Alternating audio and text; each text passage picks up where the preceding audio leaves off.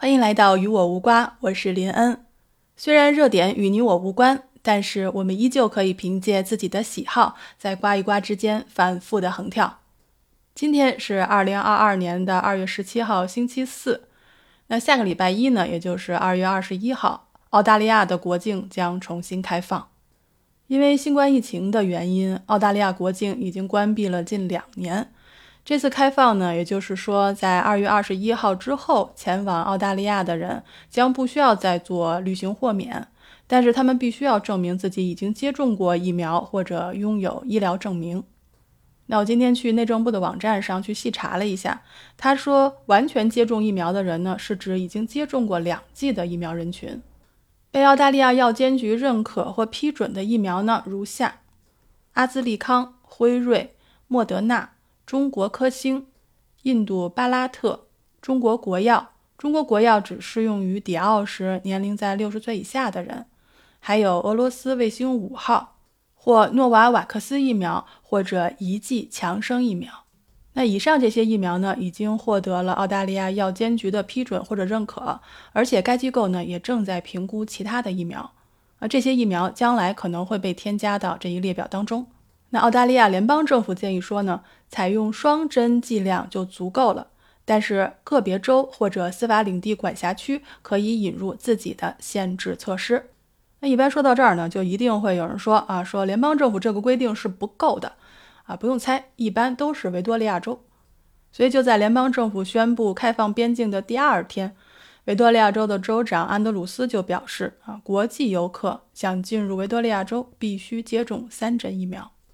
咱们以前的节目里也提过啊，澳大利亚一共是六个州，再加上两个高度自治领地。那联邦政府呢管国家大事，州政府呢管本州事务。你只要进入我州边界啊，那你就归州政府管了。新冠疫情到现在已经两年多了啊，维多利亚州向来都是澳大利亚在病毒防御政策上最严格的州。就像我们之前也说过啊，澳洲网球公开赛当时出现了一个德约科维奇事件。那说到底呢，就是对联邦政府和州政府的政策了解的不够彻底造成的。我曾经做过三期节目分析这件事啊，如果您感兴趣的话呢，可以前往收听，在这里就不做赘述了。那这次开放边境呢，大家其实心知肚明，为了澳洲经济复苏，一定要开放国境。所以，总理莫里森就宣布，在新冠疫情导致大多数国际旅行停止的七百多天后，已经接种了两剂新冠疫苗的海外游客，从二月二十一日起将可以入境澳大利亚。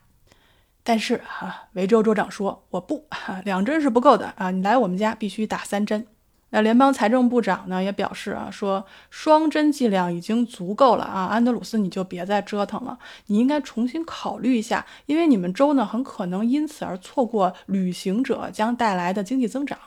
但是维州州长说了啊，前往维多利亚州的国际游客必须遵守适用于该州居民的规定，要求前往接待场所和大型活动的人必须注射两剂疫苗，外加一剂加强针。对，维州州长啊就是这么刚，自疫情以来一直都这么刚。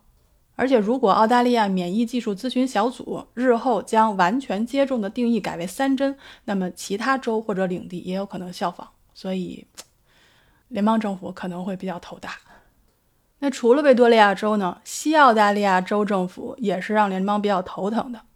因为在我的角度来看呢，维州最多也就是比联邦政府要求的再严格一些。西澳则不是，他是死守州境啊，默哀老子，我不管你其他州怎么干，你只要进入我西澳的这个州境，你就必须要隔离两周。只要进入了西澳境内，谁拒绝接种新冠疫苗，都会被拒绝进入大多数的公共场所。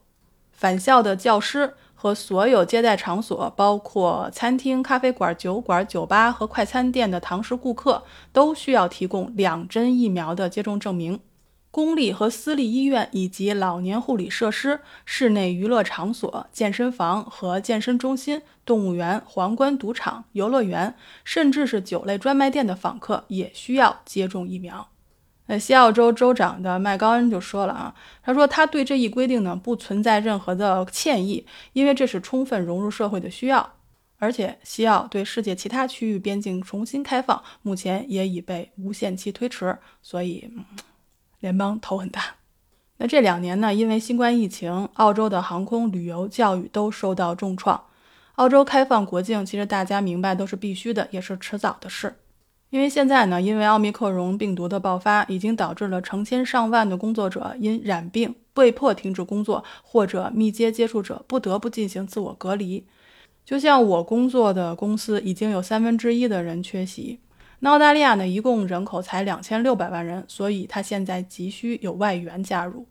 那澳大利亚联邦政府呢，之前取消了国际学生每两周四十个小时的工作上限。澳大利亚工业集团呢，对这一措施表示支持。因为呢，这会给运输和酒店等行业提供急需的支持。此外呢，全国农民联合会也说啊，在过去的两年里，因为打工度假者无法进入澳大利亚，造成了农场劳动力的短缺，所以联邦政府向澳大利亚旅游局拨款三百万澳元，以支持针对打工度假者和国际学生的宣传计划。因为现在呢，奥米克戎闹得比较厉害，我其实还在想，说会不会有这么多人来到澳洲呢？那一月份呢，政府宣布了，在未来几周抵澳的人可以退还给他们签证申请费。所以呢，一月份的最后一周啊，申请率是激增，近七千名国际学生在全澳各地校园开课之前来到了澳洲。自二零二零年的十一月底至今，共有六点五万名国际学生来澳。自二零二一年年底以来，对澳大利亚留学签证的需求尤为强劲，海外学生签证申请超过了五万份。打工度假者来澳的人数呢，也同样迎来了增长。二月初抵澳的打工度假者增长了百分之十七。打工度假者签证啊，子类别是四幺七和四六二的申请数量激增，海外背包客提交了两千六百份申请。那与此同时呢，澳大利亚政府还斥资七百万澳元启动推广活动，吸引海外的年轻人。一项名为“澳式工作与娱乐”的推广活动呢，旨在鼓励英国、欧洲、日本和韩国的打工度假者申请签证，在来澳工作的同时，也展开度假探险之旅。可以说呢，现在感觉是各种热火朝天啊。但是我今天跟我的同事聊过，他说开放了的话，医疗系统是不是承受得了，还是一个啊，肯定不是未知数了啊。因为大家都知道，现在已经是面临崩溃了。那就在两天前呢，新州数千名公立医院的一线护士，他们举行了十年来首次的罢工，因为工作强度实在太大了，他们无法为病人提供应有的护理。他们对新州政府没有像昆士兰州和维州一样。制度性的实施最低护士与病人配比而感到非常的不满，而且呢，在新冠疫情大流行期间，很多高级护士因为工作量大而辞职或者提前退休，所以在护理经验方面留下了重大的缺口。那，此外呢，负责护理老年人的老年护理护士表示，需要政府解决人员不足、工资低和防护设备短缺的问题。自今年年初以来，老年护理机构中出现了一千二百八十八例新冠病例，五百八十七人死亡，但超过了四分之三符合条件的长者接受了加强针注射。作为本地居民呢，很多人已经不再看新增病例数了，因为确实不准，所以会只看入院人数和进入 ICU 的人数以及死亡率。我认识的未感染的同事呢，还有朋友啊，基本上都减少了去人群密集的地方，或者尽量不外出。所以，澳洲国境开放之后会怎么样？我们也只能等着看一看了。那我们今天的分享就到这里。您正在收听的是《与我无关》，我是林恩，二百二十一赫兹。咱们下期再见。